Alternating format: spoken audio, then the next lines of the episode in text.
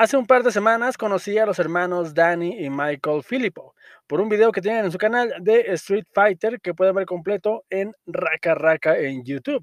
Este video es de hace 7 años y en ese y otros videos que vi posteriormente dejaban ver el ingenio y la creatividad de estos hermanos para dirigir y para hacer mucho con poco. Con eso en mente me enteré de que estrenarían su primer largometraje este año y que era una cinta de terror que prometía bastante. Esto es Recomendaciones Rápidas. Hablemos de Háblame. Comencemos. Mia es una adolescente que se encuentra en depresión debido a la pérdida de su madre hace un par de años.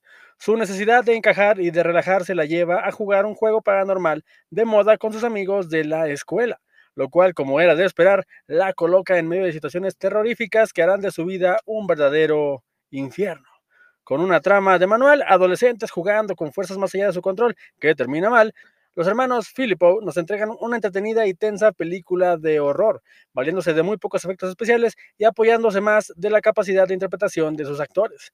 El resultado es simplemente aterrador y muy entretenido. No es la película que revolucionará el género, pero sin duda nos deja ver la capacidad de sus hermanos para crear películas entretenidas y aterradoras sin dejar pasar de lado que dejan todo listo para que una nueva franquicia nazca en un género que no deja de adaptarse y reinventarse. Háblame es una cinta que no deben dejar pasar si son amantes del terror y el horror, ya que les regalará un rato muy divertido y aterrador. Además, serán testigos del principio de la carrera de los que prometen ser unos prolíficos cineastas. Larga vida a las mentes detrás de Raka Raka.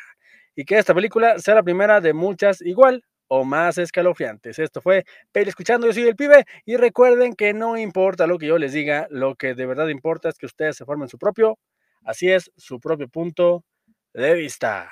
Hasta la próxima. Bye.